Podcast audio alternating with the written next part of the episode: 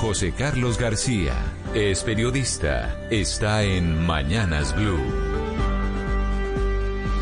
Son las 6 de la mañana, 35 minutos. Todo parece indicar que el 2021 será el año en el que por fin se debatirá con rumbo a la legalización sobre las plataformas digitales de transporte individual de pasajeros, o Uber, en palabras claras, así como sus competidores variados y crecientes. En la Comisión Sexta del Senado se logró que todos los proyectos de ley de distintas bancadas, seis en total, lograran fusionarse en un único articulado, además con la bendición del gobierno, lo que supondría un tránsito sólido con apoyo múltiple desde lo político y con altas probabilidades de lograr su aprobación Dicho proyecto cambiaría por completo el ecosistema de transporte individual de pasajeros en Colombia, reconociendo por fin la existencia de la competencia digital, de la innovación de las aplicaciones frente a los taxis. También incluye el desmonte gradual del modelo perverso de cupos de taxis, ese anquilosado y gris concepto de permisos para operar taxis que nadie controla y que ninguna entidad supervisa,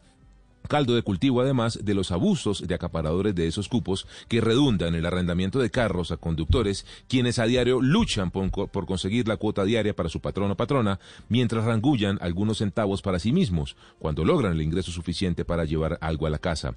El proyecto también trae deberes para las plataformas digitales, para ponerlas de cintura en varios aspectos. En materia laboral, primero que todo, para proteger a los conductores de las aplicaciones, cuidar de su salud y de su bienestar, así como de su seguridad social, calidad del servicio, seguros que los cubran a ellos y sus pasajeros, así como claridad en las obligaciones tributarias, entre otros. Ojalá ese camino hacia la libre competencia en el mercado de transporte de pasajeros, que definirá el rol de cada uno de los servicios, de cómo se complementan taxis y aplicaciones, logre el consenso y el tránsito preciso hacia la aprobación